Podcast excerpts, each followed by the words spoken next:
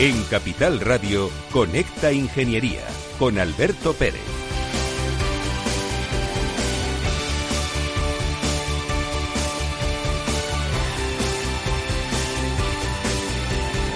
Buenos días España, buenos días ciudadanos. Bienvenidos a Conecta Ingeniería. Somos los reyes de la mañana de los miércoles.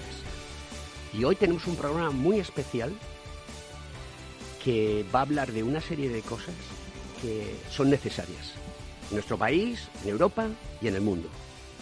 Y vamos a dar voz a las mujeres ingenieras. Pero todo eso va a ser después de que empecemos el programa con la Publi. Vamos allá.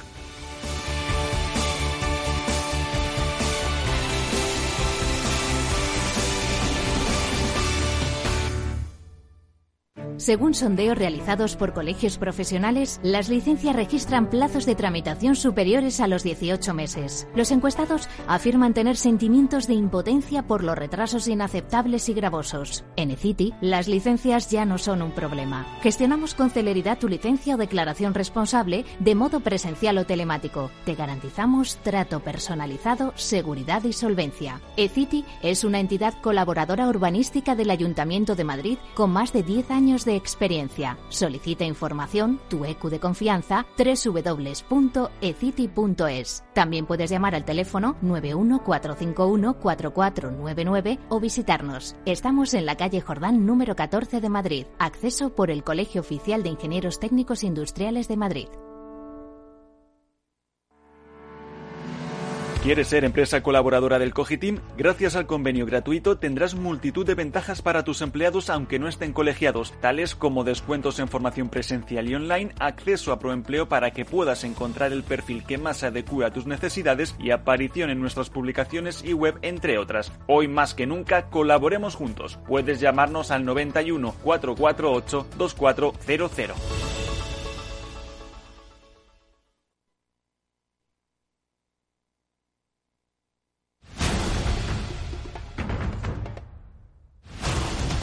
Escuchas Conecta Ingeniería con Alberto Pérez.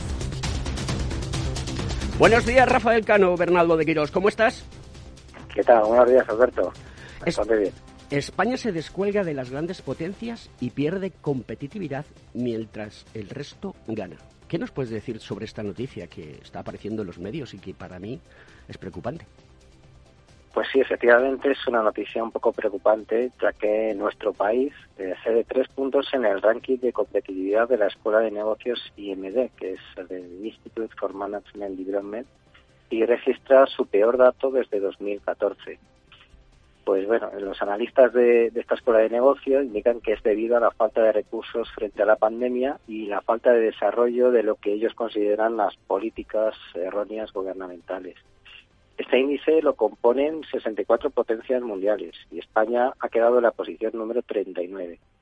Entonces, los expertos consideran que no se ha apoyado durante la pandemia a los sectores más afectados, influyendo también otros males estructurales que todos conocemos, que son el escaso impulso a la digitalización y a la investigación. Así que eh, la necesidad también es importante mejorar la calidad del empleo y el paro juvenil. El problema se agrava cuando la brecha con nuestros vecinos se agranda, ya que la mayoría de los países de la Unión Europea han mejorado su posición, Alemania, Reino Unido, Bélgica, Francia, Italia, Grecia, y nos sorprende incluso nuestros vecinos, Portugal, que ya es más competitiva que nosotros. Este notable empeoramiento de España se basa en el retroceso de varios indicadores fundamentales que son el rendimiento económico, donde perdemos hasta nueve puntos, el desempleo juvenil y el crecimiento real del Producto Interior Bruto, donde ocupamos el antepenúltimo puesto de toda la lista, y la resiliencia de la economía. Esto es lo que se concibe como la capacidad económica que permite adaptarse al cambio, donde ocupamos el puesto 56. Nuestro país sufrió una bajada de cinco puestos en la eficiencia gubernamental por la percepción muy negativa de respecto al sector público, especialmente a lo relativo a las finanzas públicas, la legislación sobre el desempleo, la creación de empresas y la adaptabilidad. Y volvemos a hablar de la residencia, de todas estas políticas gubernamentales. Pero Alberto, no todo es negativo. ¿Y dónde avanzamos? Principalmente en la eficiencia empresarial, en el sector bancario y la productividad laboral. ¿Qué nos recomienda esta escuela de negocios para poder mejorar y ser más competitivos? Pues principalmente fortalecer el sector empresarial, mejorar el clima de negocios para así poder reactivar toda la inversión e impulsar dos cosas fundamentales, que son la digitalización y la investigación científica. Por tanto, debemos generar puestos de trabajo en aquellos sectores de tecnología eh, relacionadas con las industrias de, sostenibilidad. Ya sabes, Alberto, que yo soy un gran defensor de aquellas empresas que tienen su foco en los 17 Objetivos de Desarrollo Sostenible. Y el informe también recoge la necesidad de una transformación digital y el uso de lo que llamamos el Big Data por parte de las empresas. A nivel global, eh, está hay una, se constata una pujanza de Asia sobre el continente americano y en este sentido pues defiende también puestos Estados Unidos, Canadá y México. Sin embargo, observamos una leve mejoría de América del Sur. Y esto es lo que te quería comentar esta semana. Pues muchísimas gracias. Se hace viva las declaraciones de Juan Roch. La recuperación la haremos empresarios y trabajadores no los gobiernos. Oye, una pregunta, ¿te han indultado? ¿A quién? ¿A ti? ¿A mí? Sí. No, ¿no te han indultado? Yo siempre he pagado todas las multas que me han puesto. Muy bien, así me parece, así. Eh, eso se llama ser eh, país. Eh, muchas gracias y parafraseando a, a nuestro rey, Felipe VI, el periodismo está para hacer crítica constructiva y tener espíritu crítico. Hasta la semana que viene.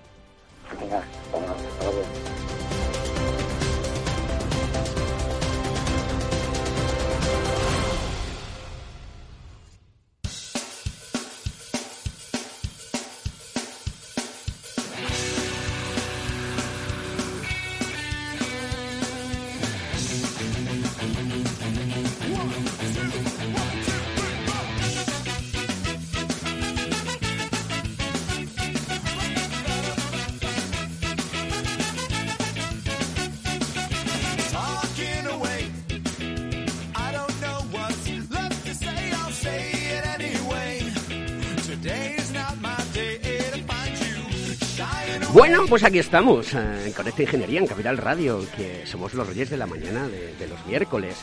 Buenos días, María Santiago Morata. Buenos días, Alberto. Eh, un placer tenerte en nuestro programa. Gracias a ti por invitarme. Y bueno, eres la social media de comunicación en Mujer Ingeniería, ¿no? Sí, bueno, me dieron la oportunidad y estoy un poco desarrollándome, iniciándome en el mercado.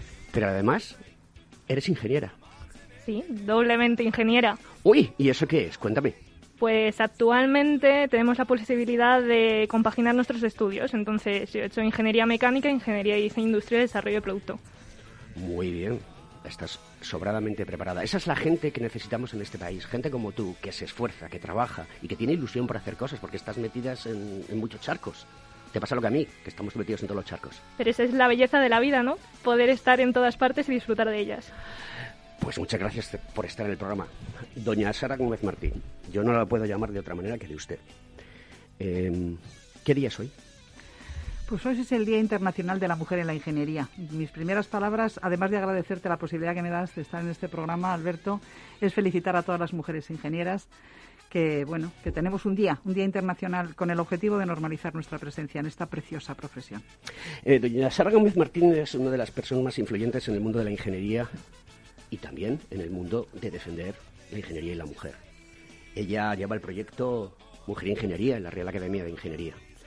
Y aparte de ello, tiene un currículum muy extenso que no voy a pasar a redactar, pero voy a dar unos pequeños inputs. Ha sido directora general de universidades en la Comunidad de Madrid, es eh, profesora titular en, la Universidad Politécnica eh, de Madrid, es doctora en ingeniería, eh, ha tenido un gran desarrollo en el mundo privado y también en el mundo de la administración y es requerida en muchísimos ambientes donde se pone en valor la ingeniería y sobre todo se pone en valor a la mujer.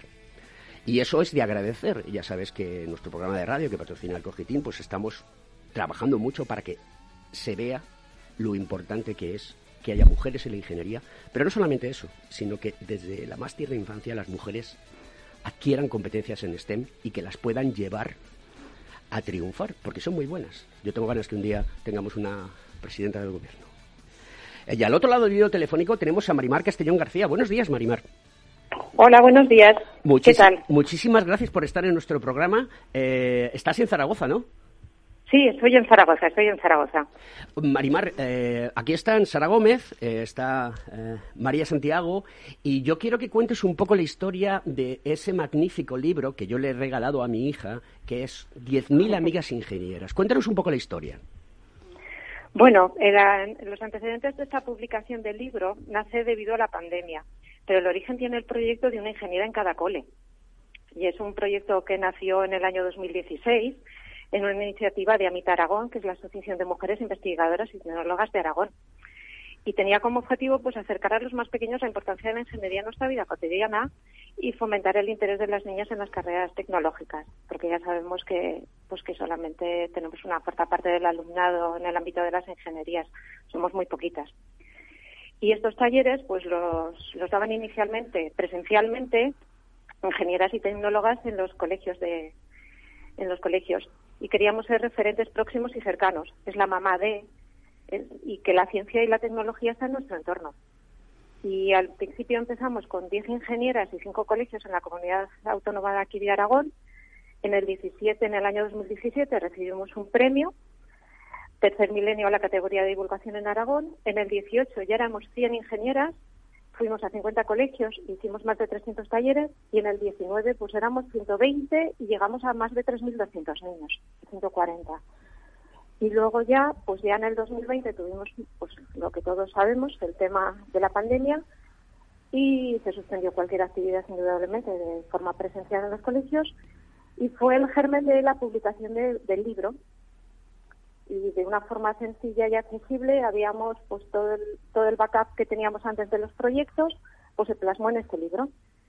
Y cuentan pues de forma sencilla pues voz de 17 ingenieras profesoras o egresadas y socias de AMIT Aragón y explica su historia que a una le gustan las matas a otra les gusta cómo funcionan las cosas en qué consiste su trabajo y luego posteriormente pues hay talleres, hay talleres después de lo que son cada uno de los capítulos.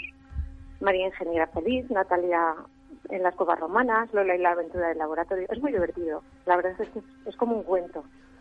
Pues sí, no, pero es como un cuento, pero es la realidad. Yo quiero poner una pregunta encima de la mesa para vosotras tres, para, para ti, Marimar, para María y para Sara Gómez, eh, y es lo siguiente. ¿Qué más hay que hacer para romper el techo de cristal y para que las mujeres sean reconocidas en el mundo de la ingeniería y en todos los entornos en este país llamado España. Porque se nos llena muchas veces la boca de eh, soy muy feminista, pero la realidad es que algo pasa. ¿No es así? Cualquiera de vosotros puede contestar. Bueno, vamos a ver, Alberto. Lo primero que, eh, para romper el techo de cristal de la mujer en la ingeniería, lo primero que hay que hacer es, como decía al principio, es normalizar la presencia de la mujer en la ingeniería. En este momento, el número de mujeres ingenieras, en, tanto por ciento, más o menos, estamos alrededor del 23-24%, ¿no? Eh, eh, digo de, mujeres que están estudiando las carreras de ingeniería. Y, por lo tanto, es importantísimo que fomentemos como están haciendo esa, esa, esa, iniciativa en Aragón. Marimar, que por cierto conozco, porque conozco alguna de las pioneras que hicieron esto en, en Aragón y coincidimos en algún programa de televisión. Te consta, ¿no? Te consta, bueno. No, es que además se ha divulgado a todos los colegios de Aragón. Claro, entonces. Este año, con, con, de la mano del Departamento de Educación del Gobierno de Aragón, todos los colegios de primaria, públicos, concertados y privados, se, se ha distribuido. Y en PDF, tanto en centros de primaria como en secundaria e incluso el Ministerio de Educación del Gobierno de España compró ediciones para, para distribuirlos en Ceuta Melilla que tenía competencias. O sea, está llegando desde, desde el Ministerio de Educación, está llegando a muchos colegios. Mira, yo creo que, vamos, esto no lo sabía, pero me parece que has dado algunas claves importantísimas. Es decir, lo primero que hay que hacer, creo yo, es llenar los caladeros, es decir, que haya más niñas interesadas por este tipo de estudios, pero desde que son pequeñas, desde probablemente la educación primaria, digo yo, ¿no? Y que los gobiernos se impliquen, tanto autonómicos como nacionales, me parece que es algo fundamental, porque el problema es estructural y, por lo tanto, la solución debe serlo. Para mí la clave es la educación y, por tanto, contestando un poco desde mi punto de vista a la, pregunta de Alberto, eh, para romper el techo de cristal hay muchas cosas que hacer pero la primera de ellas es que haya una suficiente masa crítica de mujeres en esta profesión para que efectivamente eh, alcancemos los puestos de poder. Esto por un lado. Y por otro lado, apoyar el escaso talento femenino que sale de nuestras universidades en ingeniería, apoyarles en su desarrollo profesional hasta que llegan a los puestos de, máximo nivel en las empresas y en las instituciones. María, ¿por qué estudiaste ingeniería? Buena pregunta. Yo creo que todavía me lo estoy preguntando. No, es broma. Mi, mi padre tenía un taller, mi padre no es ingeniero, pero es de esas personas que yo creo que si hubiera sabido lo que era la ingeniería, hubiera estudiado ingeniería. Y un problema que hay y del que poco se habla es que realmente sabemos qué hace la ingeniería, sabemos qué hace un ingeniero, porque desde que te levantas. Ahora mismo nos estáis escuchando gracias a la ingeniería. Y todo lo que tenemos delante, los micros, los cascos, el último iPhone que sale, todo eso es ingeniería y no lo sabemos. Entonces, al final, tanto mi hermano como yo nos criamos con un padre que era humanitas y hacía sus inventos y él es economista, no tenía nada que ver. Y yo creo que de todo se aprende, ¿no? Y esas ganas de ese ir un paso más allá. No solo utilizar las cosas, sino preguntarte por qué funcionan y por qué son como son y tener esas ganas de ser la palanca de cambio, ¿no? Ser tú el que un día cambies el mundo. Marimar, em, ¿qué necesitáis más de cohesión entre todo el colectivo de mujeres que trabaja en la ingeniería y también con otras disciplinas transversales que son muy importantes? ¿Qué necesitáis más de cohesión? Eh, cuando hablas de la palabra lobby en España la gente se asusta, pero no tiene por qué asustarse. Un lobby tiene que es una cosa para mover cosas. Eh, entonces es importante esa palabra para mí muchísimo, ¿no? Tenemos que aprender mucho de lo que ocurre fuera de nuestras fronteras. ¿Qué necesitáis más de cohesión?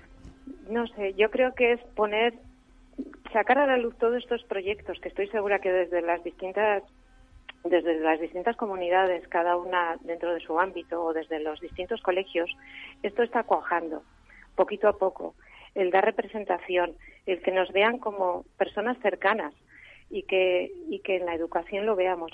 Yo también comparto, como mi taller era El mundo es ingeniería, porque yo lo veo igual. Porque si analizamos cualquier producto o servicio en su ciclo de vida, según el momento que he podido intervenir, seguro que ha intervenido un ingeniero, tanto en el diseño, fabricación, distribución, explotación, todos a la vez yo creo que es ponernos ponernos en común. Y a lo mejor tendríamos que hacer como dices tú un lobby. Sí queda la palabra a lo mejor queda pero sí sería hacerlo. Pero es poner en común todos estos proyectos y sacarlos a la luz. El otro que día visualicen y que cale que cale entre entre los estudiantes eh, el otro día hubo un evento de motor, el Madrid Motor Student, que organizó el Colegio Profesional, junto con Capital Radio, y que estuvimos Chimortega y yo haciendo el programa, pero lo que más nos sorprendió por parte de los políticos que fueron allí, que fue Borja Caramante y la directora general de universidades de, de la Comunidad de Madrid, Irene, es que decían, aquí se respira talento. Y había un montón de mujeres. Y eso para mí es muy importante. Sara Gómez, ¿es ¿Soy consciente de la administración de estas cosas o solamente queda en palabrería? Bueno, yo creo que está empezando a ser consciente de todo esto. Entre otras cosas, porque como dice Marimar, llevamos algunos llevamos Mujer Ingeniería desde el año 2015, 2016, eh, perdón, como un martillo pilón en un término ingenieril. Es decir, poniendo sobre la mesa que existe un problema y que existe un problema enorme y es que nos estamos quedando sin mujeres en las carreras STEM en general y en particular en la ingeniería. Y además con un reparto muy asimétrico de cómo van las mujeres en la ingeniería. Yo creo que están empezando a ser conscientes las administraciones de que este problema existe y además que la falta de mujeres en este tipo de materias está cuantificado en términos económicos. La Unión Europea pierde 16.000 millones de euros cada año por la falta de mujeres en estas disciplinas. Eh, cuando antes has hablado de del techo de cristal, yo quería hablar también de la, de la brecha salarial. La brecha salarial existe en las mujeres ahora y también está cuantificada, pero no es menos cierto que los el, mayor número de empleos que, se están ofertando en este momento están en las competencias que se o sea, ya se ha dicho en este programa, ¿no? Necesitamos competencias digitales, las competencias son tecnológicas, los perfiles tecnológicos son los más demandados por el mercado y sin embargo las mujeres no estamos ahí. Y por tanto, si no tenemos los perfiles que demanda el mercado, seguramente esa brecha en el salario volverá a aumentar. Y por tanto, los, gobiernos son conscientes de esto. Yo creo que están empezando a, ser conscientes de esto. Pero sí que es verdad que hay más iniciativas por parte tanto de empresas privadas como de instituciones como la Real Academia de Ingeniería para, solventar, para revertir esta situación, o como la propia que está, nos está contando Marimar. Por lo tanto, yo creo que sí que es verdad que debían ser los gobiernos, por eso he dicho antes que es importantísimo, bajo mi punto de vista, la implicación de las administraciones en este, o sea, ayudarnos a solucionar este problema. María, tú que trabajas eh, directamente en Mujer Ingeniería, en el proyecto con Social Media, que es muy importante, ¿qué percepción estás teniendo? Porque creo, imagino que harás tus analíticas, verás eh, la repercusión que tienen los medios, si la gente se pone en contacto con vosotros, transferirás toda esa información a la Junta Directiva para que tome acciones. ¿Cómo lo ves? Pues es evidente que cada vez el interés tanto de los colegios, o sea, de toda la gama, desde los colegios, universidades y empresas privadas, cada vez muestran más interés en el proyecto porque es algo necesario y es un cambio de filosofía, es un cambio de paradigma para todos. La sociedad está cambiando y nos estamos dando cuenta de que es necesario. Es necesario a todos los niveles, porque como decíamos, si no atajas el problema desde la base, que es la educación, desde que son unos niños, hablamos de 5 o 6 años, cuando empiezan ya a tomar sus decisiones, si no vemos eso y lo vemos como problemas individuales, no existe ahora mismo una institución eh, individual, privada, que pueda hacerse cargo de cambiar una sociedad entera. Y no estamos hablando de España, estamos hablando a nivel mundial. Hay países que, que nos llevan la ventaja, ¿no? Pero creo que quizá deberíamos remar todos aún, al menos como país, para cambiar todo esto. El interés está ahí, cada vez son más personas las que se suman, pero creo que depende de cada uno de nosotros individualmente tomar la decisión para mejorar la situación en la que nos encontramos. Bueno, pues queridas amigas, eh, se nos va el tiempo como el agua entre las manos, siempre digo lo mismo, tenemos que pasar a la segunda parte del programa. Eh, Marimar, eh, yo te doy las gracias por estar en el programa, espero que un día puedas tener la ocasión de personarte aquí en Madrid en el estudio y seguir hablando de, todos estos proyectos y además de todo los inputs que me llegan y por lo que he leído en Internet y te sigo en LinkedIn como tú a mí, pues eres una mujer muy, muy, muy activa y una muy buena ingeniera y eso es lo que hace falta en nuestro país. Personas tenemos, tengo el germen de la divulgación y de... pues como diría la película, hazlo, no lo intentes. Marimar, muchas gracias. Gracias a ti. Hasta la semana que viene. Bueno, chicos, pasamos a la Publi.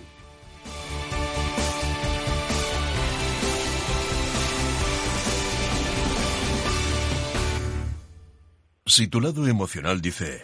Invierte en robótica. Sabes que es un sector en crecimiento. Y tu lado racional dice, no tienes tiempo de crear una cartera desde cero y si te la gestionan otros, te cobrarán mucho en comisiones.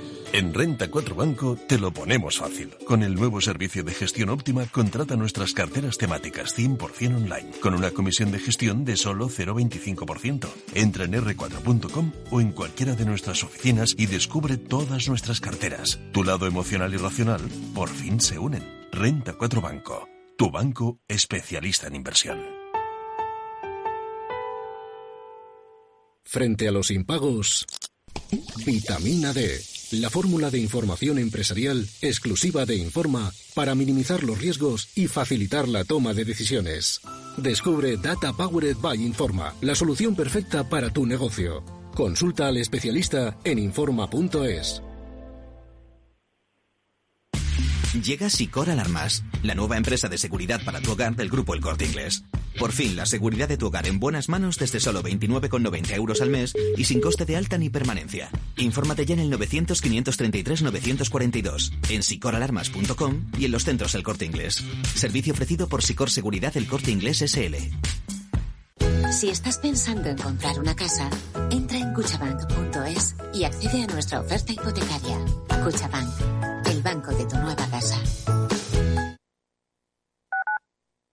Escuchas Capital Radio, Madrid 105.7, la radio de los líderes. Esto te estás perdiendo si no escuchas a Luis Vicente Muñoz en Capital, La Bolsa y la Vida. Xavier Ferraz, profesor de ESADE. La COVID eh, ha sido una especie de máquina del tiempo, ¿no? Nos ha situado no en 2021, sino en 2031 a nivel de, digitalización. Lo que tenía que haber pasado pues en 10 años eh, ha pasado en 10 meses. No te confundas. Capital, la bolsa y la vida con Luis Vicente Muñoz, el original. Si eres emprendedor, empresario o autónomo, en negocios de carne y hueso encontrarás todas las claves para hacer crecer tu negocio. Cada miércoles de 1 a 2 de la tarde en Capital Radio, con Mariló Sánchez Fuentes. Capital Radio. Siente la economía.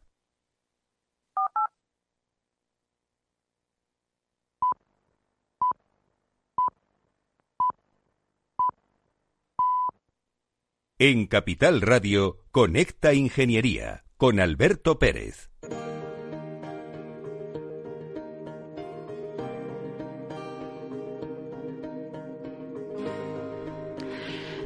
Buenos días, Antonio Sousa. ¿Te han indultado? Buenos días, ¿qué tal? ¿Cómo estás? Hola, princesa. ¿Cómo te quiero?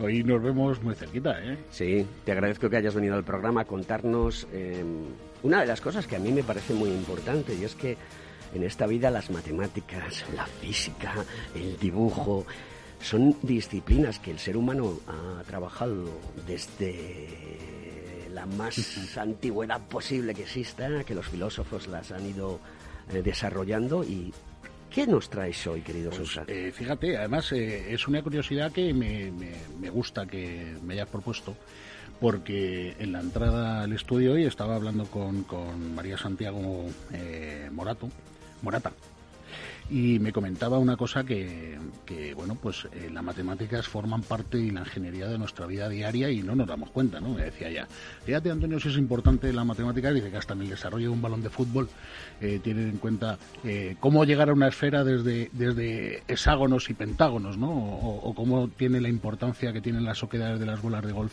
a la hora de eh, modificar la, la, escapada de la capa límite de, de la de la aerodinámica de una bola de golf y conseguir más trayectoria o conseguir una trayectoria más recta y mucha más distancia, etcétera, ¿no? Las matemáticas lo son todo. Y hoy en día eh, la algorítmica quiero quiero no dejar pasar la oportunidad de felicitar a estas dos maravillosas ingenieras que tenemos aquí, a, todas las que están eh, a la escucha y a todas las que lo escucharán, eh, porque hoy es su día, pero tenemos que conseguir que sea todos los días sean los días y que llegamos a esa a esa compenetración total, hombres, mujeres, salir adelante y sobre todo el ingenio en España y la ingeniería y, el esfuerzo común para que todo esto funcione. Marca España.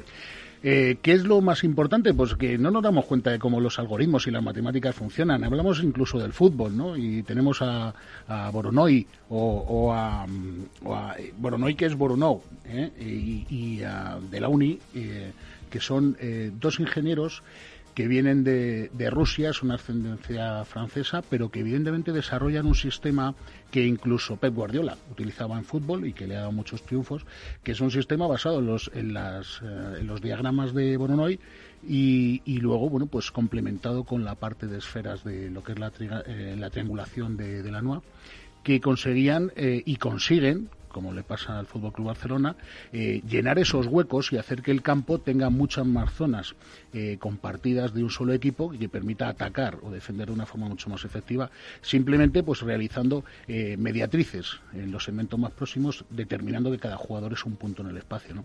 Pero esto es extrapolable a la localización de tumores cancerígenos, a la navegación marítima. O sea, al final el diagrama de Voronoi, que es el, kit de la cuestión de donde todo empieza y de, de lo que todo emana, hoy en día se utiliza por ejemplo, también en computacional teoría computacional que permite pues el desarrollo de algoritmos. Y los algoritmos al final lo que están haciendo es eh, que nosotros no nos demos cuenta de que incluso las máquinas que lo hablamos muchas veces tomen decisiones por nosotros mismos basadas pues en las en, los datos en lo que es el trabajar el dato en lo que es eh, las estadísticas y al final bueno pues es conocernos a nosotros por lo que hacemos cada día a día ¿no? Así que fíjate la importancia de la matemática, fíjate la importancia de la ingeniería y de que eh, hagamos nosotros cosas sin darnos cuenta que van generando una expectativa sobre lo que realmente buscamos sin saberlo. Y fíjate, voy a otro punto, eh, se han puesto de moda, se están poniendo de moda una serie de máquinas que lo que están haciendo es intentar volverlo a los algoritmos de Google o de Facebook o de las plataformas que pretenden extraer cuáles son nuestros eh, gustos y nuestras búsquedas habituales y permiten que tú, cuando no estés trabajando, tu ordenador automáticamente busque de forma aleatoria 50.000 cosas para que no decida el ordenador por ti si lo que estás buscando son viajes en la playa o viajes en la montaña. Así que fíjate ya, buscamos una máquina que vuelva loca a las máquinas para intentar que nos sigan menos y que nos dejen un poquito más el libre albedrío para que decíamos nosotros. Gracias, Antonio Sosa, por venir a nuestro programa y ya para despedir su sección, No More Matildas. Un abrazo a todos.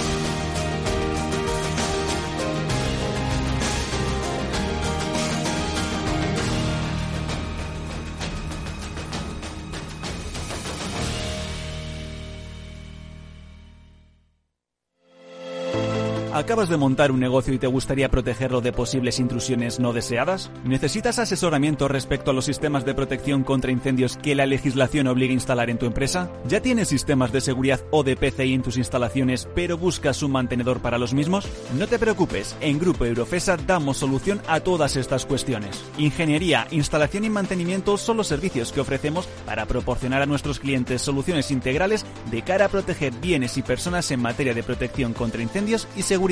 Detección de humos y gases, extinción automática y manual, control de accesos, videovigilancia y sistemas antiintrusión. Todo lo que necesitas en una única empresa. Grupo Eurofesa, siempre atendido, siempre protegido. ¿Estás colegiado en el Cogitim? ¿Piensas que por Novisar no necesitas la colegiación? El colegio es tu mejor aliado. Siempre estará en tu desarrollo profesional, ofreciéndote servicios como asesoramiento técnico, legal, laboral y fiscal, además de numerosas herramientas competitivas como formación presencial y online, acreditación de PC ingenieros, software técnico, networking y otras muchas. Porque creemos que trabajando juntos podemos construir una sociedad mejor. Colégiate. Más información en www.cogitim.es.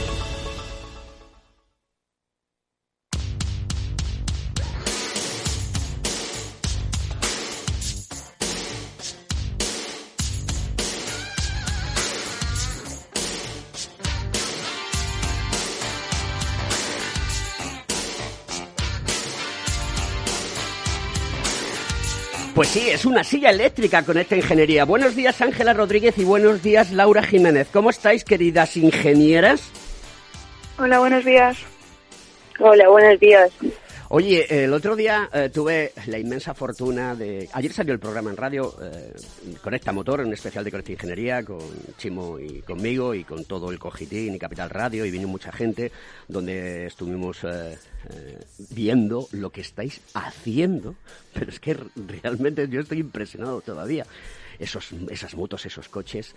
Y, y, bueno, aquí en el estudio, si habéis estado escuchando el programa, está María Santiago, que es una compañera vuestra que ya ha terminado y que, por cierto, enhorabuena, creo que ya empiezas a trabajar, ¿no? ¿O has empezado ya? En agosto, en agosto. En agosto, muy bien. Y está Sara Gómez eh, Martín, que es la directora del proyecto Mujer Ingeniería en España, en la Real Academia. Oye, contadnos un poco Mm, lo estábamos hablando de récord, ¿no? Que hay un déficit muy grande tanto de mujeres como de hombres en el mundo de la ingeniería. Yo me gustaría saber, eh, contar vuestra experiencia, qué os habéis encontrado. Ángela, eh, creo que es el primer año en ingeniería. Laura, ¿cuánto tiempo llevas ya? Bueno, yo llevo tres años ya en mi carrera, aunque en el grupo de las motos, que es lo que vimos el otro día, eh, bueno, yo llevo nada más que un año, es mi primer año, pero bueno, muy bien, igualmente. Bueno, yo, eh, tenéis que hacer un, un panegírico, que es lo que estamos haciendo, sobre animar a las mujeres a que se hagan ingenieras, que estudien tecnología, que estudien STEM, etcétera, etcétera. Y vosotras sois el fiel reflejo de personas que están comenzando en, en, el mundo de la ingeniería y necesitamos que nos digáis cuál es vuestra experiencia, que sé que es muy positiva. Así que vamos a comenzar por Ángela y luego por Laura, para seguir un orden. Bueno, pues mi experiencia, sinceramente, es muy buena. Eh, desde el minuto uno que llegué, se me acogió como una, o sea, una persona más, ¿no? Porque eh, al fin y al cabo muchas veces pensamos que eh, se divide mucho hombre y mujer y que la mujer se ve como, como si no fuera una persona, de qué raro está en ciencia, es algo tecnológico. Pero desde el minuto uno se me acogió muy bien. Eh, hicimos mucha piña con, todas las compañeras que éramos, que eso también es muy importante, porque muchas veces eh, el mayor problema que tenemos somos nosotras. Y desde el minuto uno eh, estoy muy contenta y ha sido una oportunidad increíble y que animo a todas las mujeres que les guste lo más mínimo eh, el mundo de la ciencia y que tengan miedo, las animo a, a que vengan a estudiarlo, a, se van a sentir eh, increíble. Laura, ¿qué opinión tienes tú al respecto?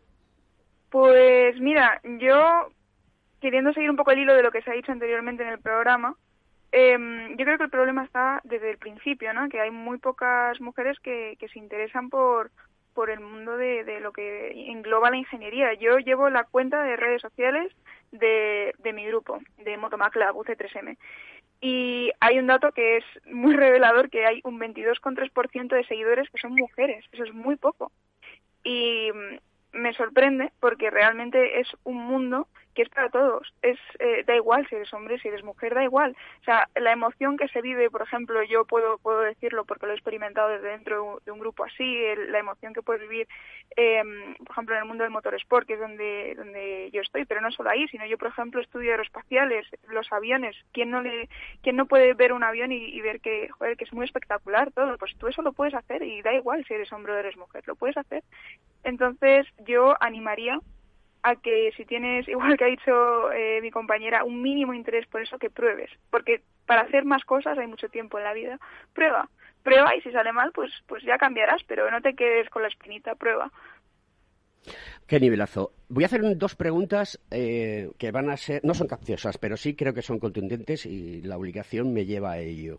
Primero, eh, tenéis que contarme, le pregunto ahora a María y a Sara, por qué y lo, y, lo, pregunto así, aunque me digáis que hay cosas y tal, no, pero no se es contundente. Es como siempre en este país, no se es contundente. O sea, una persona que está durante toda su carrera trabajando en un proyecto como el que estáis trabajando vosotros, igual que María, y nos encontramos con que tenéis que sacarlo de vuestras espaldas, de vuestras vacaciones, porque recuerdo que en julio y en agosto os vais a competir a los sitios. Y eso sale de vuestras costillas.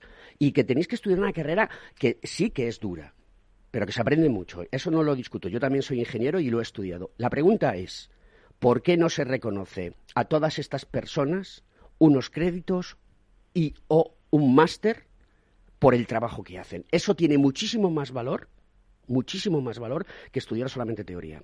María y Sara. Es verdad que en la última competición de, MotoStudent, celebrada en 2018, la Universidad Politécnica de Madrid, en el equipo UPM MotoStudent, que es donde yo participo, sí que nos dio un título, bueno, un título, un diploma de participación. Es verdad que eso a nivel de empresa no tiene ninguna validez.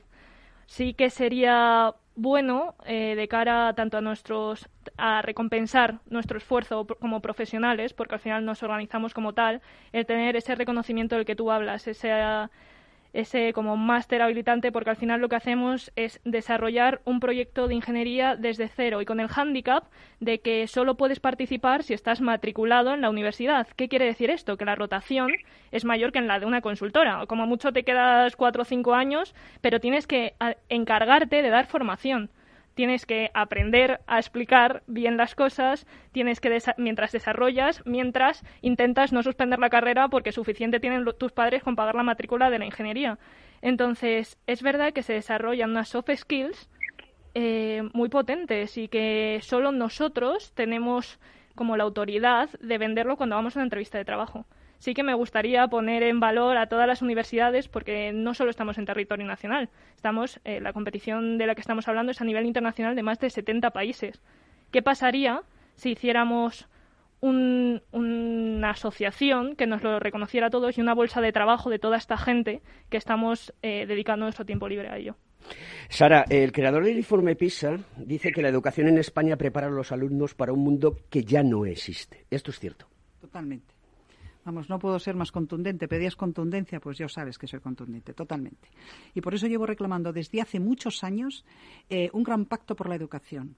Es decir, estamos preparando a nuestros estudiantes, pero desde pequeños, ya no digo a los universitarios, para unas, unas profesiones que ya no existen. Entre otras cosas porque la demanda del mercado, te decía antes, de los perfiles profesionales va a una velocidad que no tiene nada que ver con, eh, con la velocidad que llevamos a, la hora de generar nuestros planes de estudio. Por lo tanto, es importantísimo ese gran pacto por la educación y tener la suficiente agilidad en todas las instituciones, en todas las instituciones, para que los planes de estudio se puedan adaptar a las necesidades profesionales que necesita el mercado. La conexión entre entre las universidades y las empresas privadas eh, me parece que es fundamental y yo creo que cada vez la tenemos más, dicho sea de paso. Y en este sentido, y un poco a lo que has planteado antes, todas estas actividades transversales que hacen los estudiantes a través de estas iniciativas que están financiadas por las universidades. Yo reconozco que Motostuden en la, en la UPM nació un poco en la escuela en la que yo en aquel momento era directora y me siento especialmente orgullosa de ese proyecto por el poco apoyo que yo les pude dar. Y es verdad que adquieren todas esas soft skills, esas habilidades más soft y no las hard, ¿no?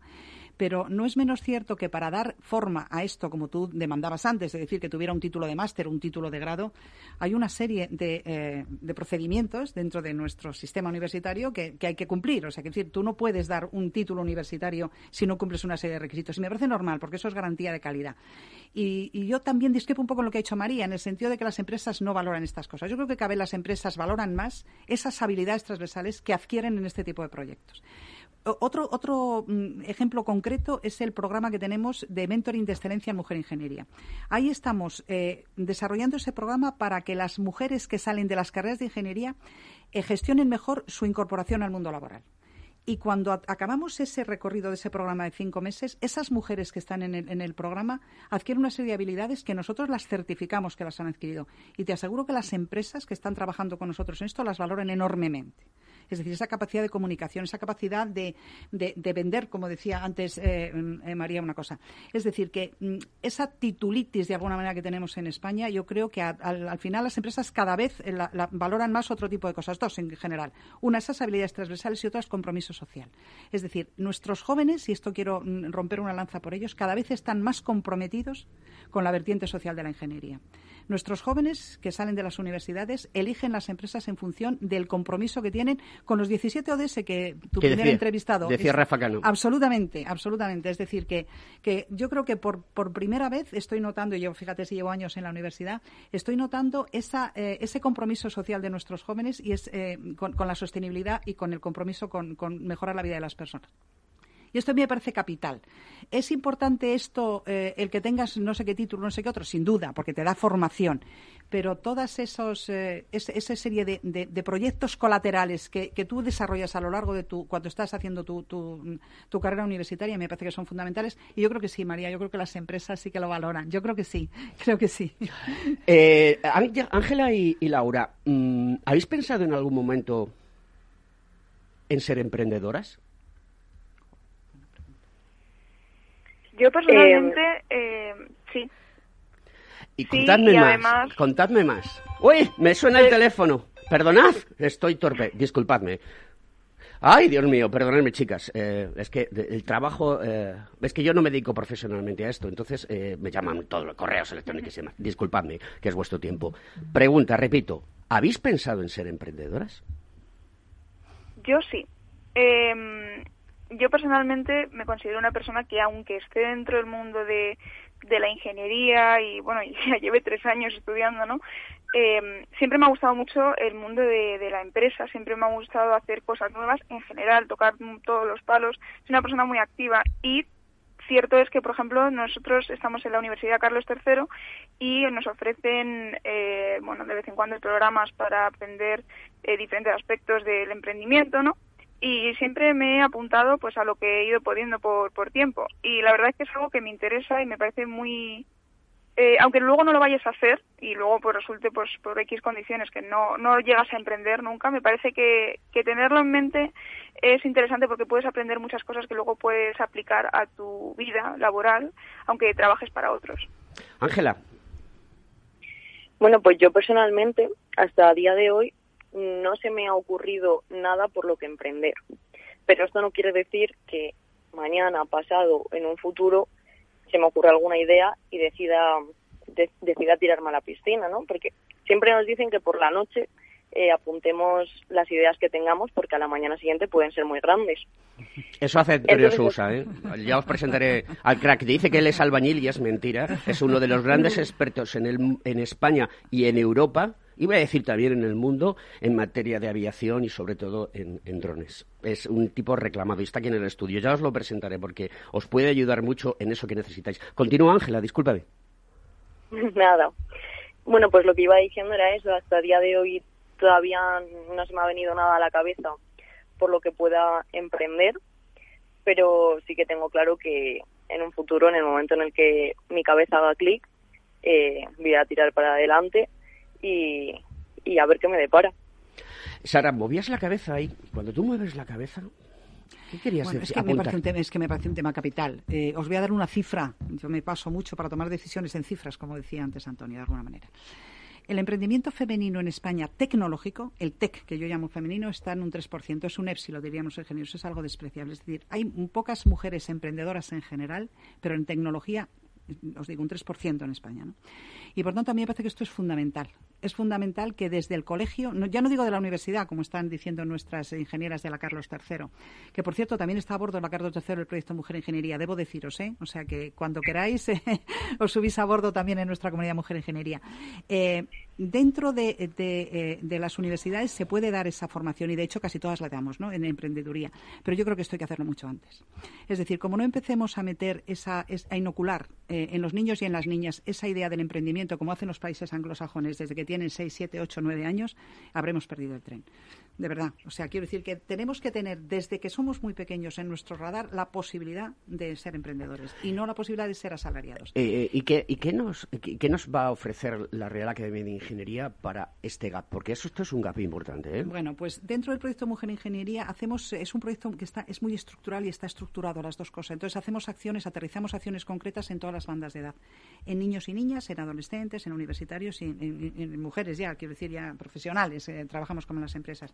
Y hay un proyecto que tenemos en la cocina desde hace, hay un proyecto que tenemos en la cocina desde hace muchos años, bueno, muchos años, no dos, que todavía no hemos ido, no hemos tenido tiempo de aterrizarlo, que es eh, eh, Mujer Ingeniería Start.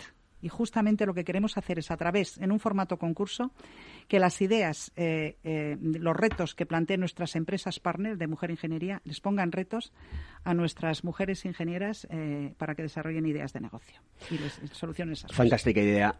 María, eh, pide por esa boquita, como digo yo, la carta a los Reyes Magos. ¿Tú vas a ser emprendedora? Sí, se me ocurre una buena idea, sí. Tú tienes muy buenas ideas y tú y yo lo sabemos. Pero es verdad que quizá por la poca experiencia o quizá porque se nos educa como que las mujeres tenemos que cuidar más y pensar más en las consecuencias de todo, quizá es uno de los motivos por los que nosotras nos animamos menos a emprender, porque vemos todas las consecuencias y pensamos demasiado las cosas y eso, el, ese miedo al fracaso, esa falta de oportunidades es lo que nos tira al final para atrás. Entonces, es algo que hay que tener en mente, desde luego, pero para eso hace falta una idea brillante. Todavía la estoy buscando, Alberto. Si me das alguna. Yo creo, fíjate, me voy a meter en la conversación que me está volviendo loco porque me encanta escuchar a Sara.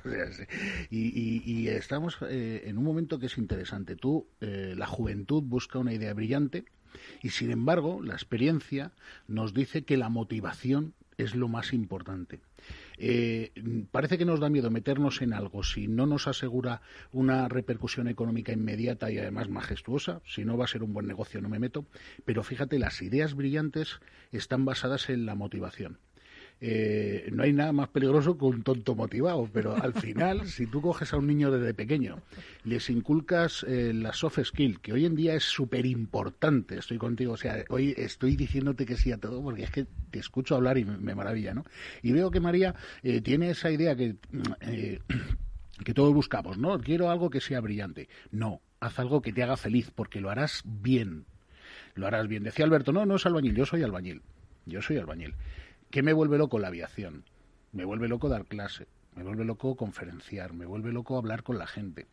Doy clase en seis o siete universidades. Soy el primer albañil de España que sin ser nadie con una carrera da clase en seis o siete universidades y doy conferencias por todo el mundo. Entonces, te quiero decir, ¿por qué? Porque te vuelve loco lo que haces. Y lo que tú has dicho antes, ¿no? Con respecto a la formación desde abajo de los niños, los adolescentes, los jóvenes, los, los, em, los emprendedores, tenemos que hacer que tú te motives para que te formes con una titulación académica, para que te formes con una soft skill que te hagan salir al mercado siendo atractivo en el mercado y atractivo activa y para que tú además tengas una idea que cada mañana haga que te levantes de la cama silbando diciendo esto es lo que quiero. Así que no busquéis ideas brillantes, buscar lo que os haga felices. Ángela y Laura, eh, yo cuando estaba en la universidad, yo estudié en la Escuela de Embajadores, lo que antes era la Escuela Universitaria de Ingeniería Técnica Industrial, era delegado de alumnos y era muy reivindicativo. De hecho, eh, eh, un profesor, amigo común de Sara y mío, Manuel Reina siempre me decía, Alberto, dice, es que no te callas ni debajo del agua. Yo me gustaría que vosotras no os callaseis ni debajo del agua y nos dijeseis cuáles son vuestras necesidades y cómo quisierais que las cosas se hiciesen. Laura, comenzamos por ti. Pues hombre, em, por ejemplo, necesidades no se me ocurre ahora mismo algo específico para, para mí, para una mujer. Yo creo que esto es aplicable un poco a todos los jóvenes. Eh, yo me doy cuenta de que ahora, por ejemplo, también, pues consecuencia de, la crisis, supongo, eh, yo ahora tengo que empezar a buscar prácticas, por ejemplo. Eh, y es un asunto que yo hablando con mis compañeros es complicado. ¿Por qué? Porque no sabemos muy bien qué buscar, no sabemos dónde buscar. Es un poco lo que se decía antes.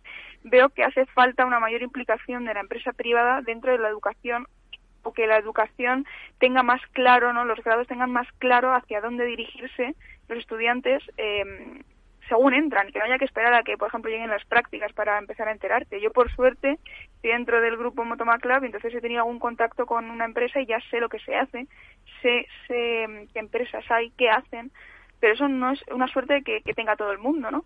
Por ejemplo, eso es un punto que yo veo clave. Y mm, además, yo pienso que mm, hace falta también un poco más de, de orientación no solo hacia el ámbito privado, sino lo que se hablaba un poco del de, emprendimiento. Tengo que, cuando salga la carrera, ponerme a trabajar para alguien, puedo emprender, ¿qué puedo hacer? ¿Cuáles son mis posibilidades reales? ¿Qué, qué, qué oportunidades se me presentan? Eso es algo que yo creo que habría que intentar potenciar un poco más. Eh, sobre todo por eso, porque no, yo hablando con mis compañeros veo que no es algo que se tenga claro. Ángela. Pues estoy completamente de acuerdo con mi compañera y el viernes pasado me preguntaste qué necesitábamos eh, para el Fórmula Student. Te voy a contestar exactamente lo mismo. Lo que a día de hoy necesitamos es visibilidad. Necesitamos que nos conozcan, que eh, tener un contacto más estrecho, como decía mi compañera, con empresas y sobre todo necesitamos información. Necesitamos información de eh, qué va a pasar con nosotros, a día de hoy, en mi caso, yo todavía estoy en primero, sigo estudiando, no me preocupa tanto lo que le está pregunta, eh, lo que le está preocupando a día de hoy a mi compañera, ¿no? Pero sí que es cierto que me gustaría ir preparándome para cuando salga eh, de la universidad, para cuando salga del máster, para cuando salga eh, de esta experiencia, ¿no?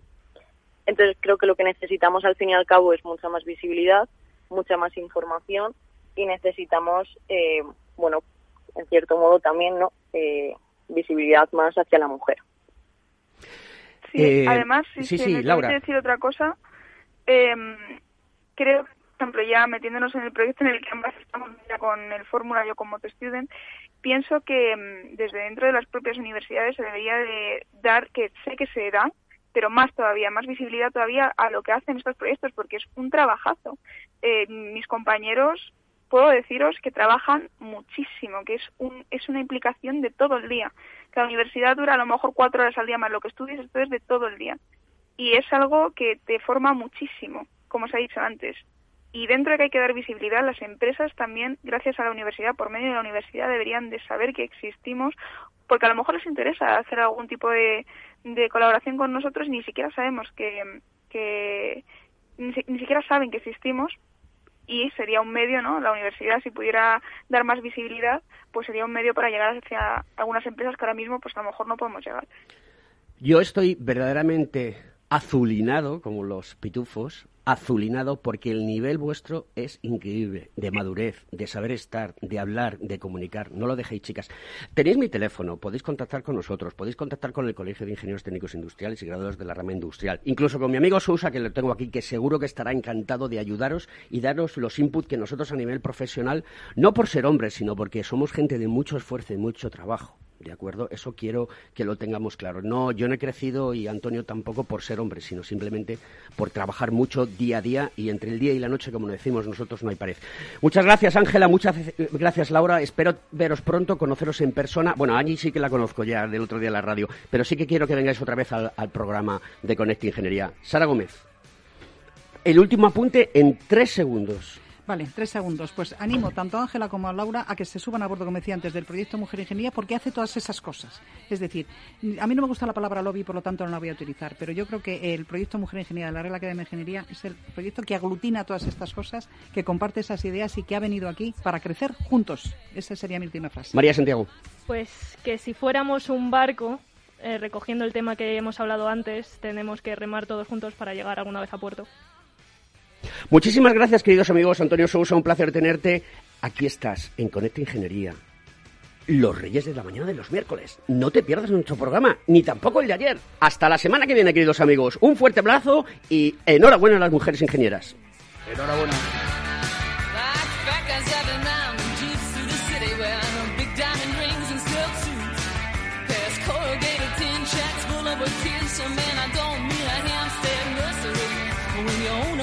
Chunk of the bloody third world. The babies just come with the scenery. Now come on, baby. Mm, get in the road.